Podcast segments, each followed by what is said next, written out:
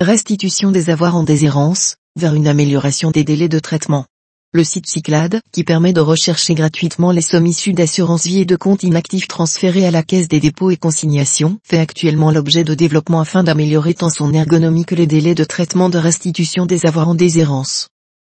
Depuis le 1er janvier 2016, les banques ont l'obligation d'identifier les comptes bancaires inactifs et d'en virer les avoirs auprès de la Caisse des dépôts et consignations dans un délai de trois mois suivant l'expiration des délais de 10 ans à compter de la dernière opération ou manifestation du titulaire, 20 ans pour les PEL, dont le titulaire ne détient aucun autre compte au sein du même établissement, 3 ans après la date du décès du titulaire de compte.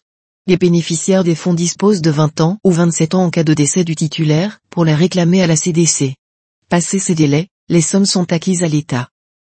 De la même manière, les sommes dues au titre des contrats d'assurance sur la vie, comportant ou non une valeur de rachat ou de transfert, et des bons ou contrats de capitalisation non réclamés, sont déposées à la caisse des dépôts. Ce dépôt s'effectue à l'issue d'un délai de 10 ans, à compter de la date à laquelle l'assureur prend connaissance du décès de l'assuré ou de l'échéance du contrat.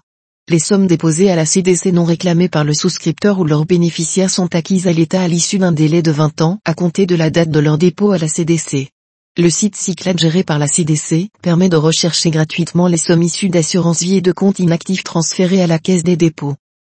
Fin 2018, ce sont 143,2 mètres d'euros qui, en trois ans, ont pu être restitués grâce à la plateforme Cyclade.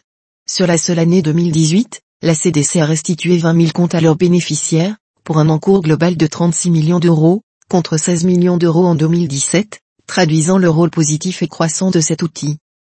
Néanmoins, un député attire l'attention du ministre de l'économie et des finances sur les retards de traitement des demandes de restitution des avoirs en déshérence, qu'enregistre la CDC par son service Cyclade. Par exemple, un an après l'envoi du dossier complet en vue de la restitution des avoirs déposés à la CDC, la restitution des fonds n'est toujours pas effective, ce qui n'est pas acceptable. Sur ce point, le ministre interrogé répond qu'une réflexion est en cours entre ses services, l'autorité de contrôle prudentiel et de résolution ACPR et l'autorité des marchés financiers ANF afin d'améliorer le dispositif. Pour aller plus loin,